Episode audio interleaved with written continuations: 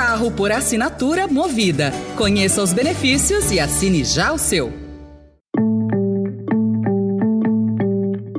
Olá, começa agora mais uma edição do Notícia no seu Tempo, um podcast do Estadão para você ouvir as principais informações do jornal. Esses são os destaques do dia. Reformas e estímulo econômico explicam PIB melhor do que o esperado nos últimos anos. Ministério diz que risco de colapso de mina em Maceió agora é localizado. E a reserva de petróleo na Guiana, que explica a tentativa de anexação venezuelana.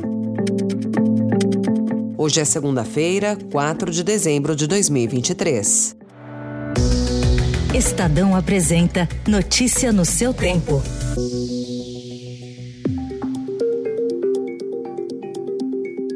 Desde 2021, os analistas que acompanham o ritmo da atividade econômica entraram num movimento de revisar para cima e de forma frequente suas previsões de início de ano para o desempenho do produto interno bruto. Em 2023, o roteiro é o mesmo. As projeções iniciais apontavam um crescimento na faixa de 0,5% e 1%, mas hoje estão próximas de 3%. Entre os economistas, um fator que ajuda a explicar as revisões para cima são as as reformas feitas por diferentes governos, estímulos monetários e fiscais adotados para combater os estragos causados pela pandemia de Covid, bem como medidas recentes, como o ajuste real do mínimo e do salário dos servidores, também permitem entender as diferenças entre as previsões e o PIB. O pessimismo, depois de crises anteriores, também pesa nas previsões.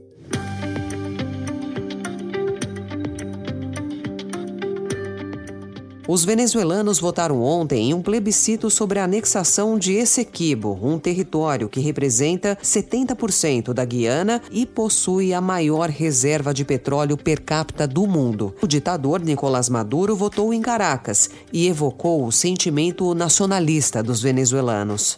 Muito emocionado porque é a primeira vez em 150 anos de luta por lo nuestro, por la Guayana Esequiba, que se abren las puertas de los centros electorales para consultar la opinión para exercer a soberania absoluta. A Guiana é uma das economias que cresce de forma mais rápida no mundo e teme não conseguir explorar todo o potencial petrolífero disponível. O referendo venezuelano é uma resposta da Venezuela ao leilão de exploração de petróleo anunciado pela Guiana este ano. Caracas alega que Georgetown, que é a capital da Guiana, não tem direito de lançar concessões em áreas marítimas na região e lançou a ofensiva. Ontem, em Dubai, onde participou da COP28, o presidente Lula criticou as tensões entre a Venezuela e a Guiana pela disputa territorial sobre esse equibo. Eu acho que só tem uma coisa que o mundo não está precisando só tem uma coisa que a América do Sul não está precisando agora, é de confusão. Se tem uma coisa que nós precisamos para crescer e para melhorar a vida do nosso povo, é a gente baixar o facho, trabalhar com muita disposição de melhorar a vida do povo e não ficar pensando em briga não ficar inventando história. Então eu espero que o bom senso prevaleça. Lula disse ainda que o referendo sobre a anexação territorial provavelmente dará o resultado pretendido por Maduro. Provavelmente o referendo vai dar o que o Maduro quer, porque é, é, é um chamamento ao povo para aumentar aquilo que ele entende que seja o território dele ele não acata um acordo que o Brasil já acatou. O acordo que Lula se referiu foi o Acordo de Genebra, de 1966, em que se reconhece a reivindicação venezuelana, mas não questiona a autoridade do governo da Guiana sobre o território. A situação traz preocupações ao governo brasileiro e cria uma saia justa para Lula, que é próximo de Maduro.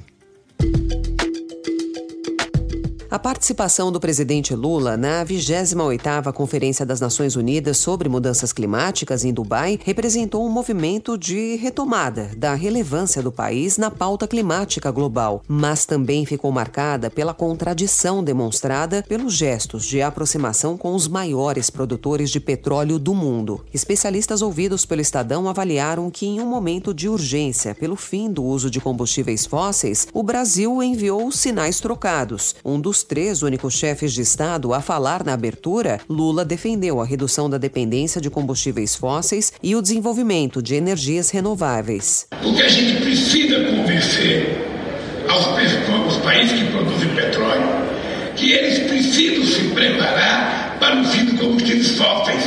E se preparar significa aproveitar o dinheiro que Aconteceu ainda a adesão a um acordo com 117 países para triplicar a capacidade global de produção de energia renovável até 2030. No mesmo dia, porém, o governo anunciava a adesão ao PEP Plus, o que foi considerado por ambientalistas um sinal de que o país não está levando tão a sério a luta contra a proliferação dos combustíveis fósseis, colocando em risco a própria meta traçada até a COP30, que ocorrerá em Belém.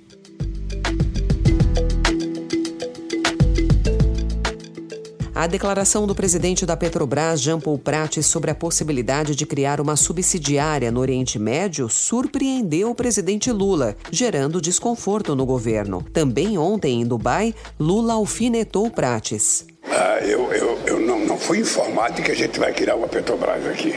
Como a cabeça dele é muito fértil e ele pensa numa velocidade de Fórmula 1 e eu funciono numa velocidade de Volkswagen, Sabe? Eu preciso aprender o que, é isso que ele vai fazer.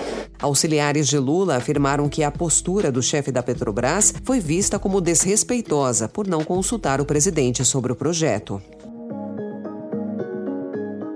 O Estadão também destaca hoje que o presidente da Câmara, Arthur Lira, pretende recompor o orçamento secreto, criado no governo do ex-presidente Jair Bolsonaro e revelado pelo Estadão, distribuindo recursos por meio de outra rubrica em 2024, as emendas da mesa diretora da casa, presidida por ele. A estratégia de Lira foi confirmada por integrantes da mesa diretora da Câmara e dribla a decisão do Supremo Tribunal Federal, que declarou no fim do ano passado o orçamento secreto projeto como institucional. A proposta, porém, não é apoiada por alguns integrantes da mesa e líderes partidários. Esses parlamentares resistem à ideia de ficar nas mãos de Lira na hora de enviar recurso para suas bases eleitorais. Procurado pela reportagem do Estadão, o presidente da casa não quis comentar.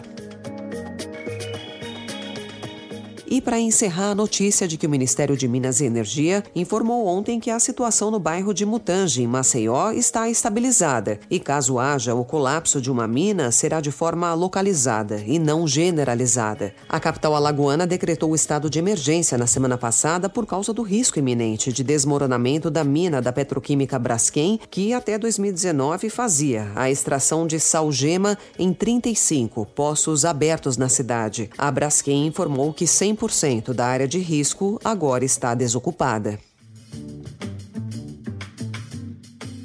Essa foi mais uma edição do Notícia no seu tempo, com a apresentação e roteiro de Alessandra Romano, produção e finalização de Felipe Caldo. O editor de núcleo de áudio é Manuel Bonfim. Você encontra essas notícias e outras informações em estadão.com.br. Obrigada pela sua escuta até aqui e uma excelente semana. Você ouviu Notícia no seu tempo. Carro por assinatura movida. Conheça os benefícios e assine já o seu.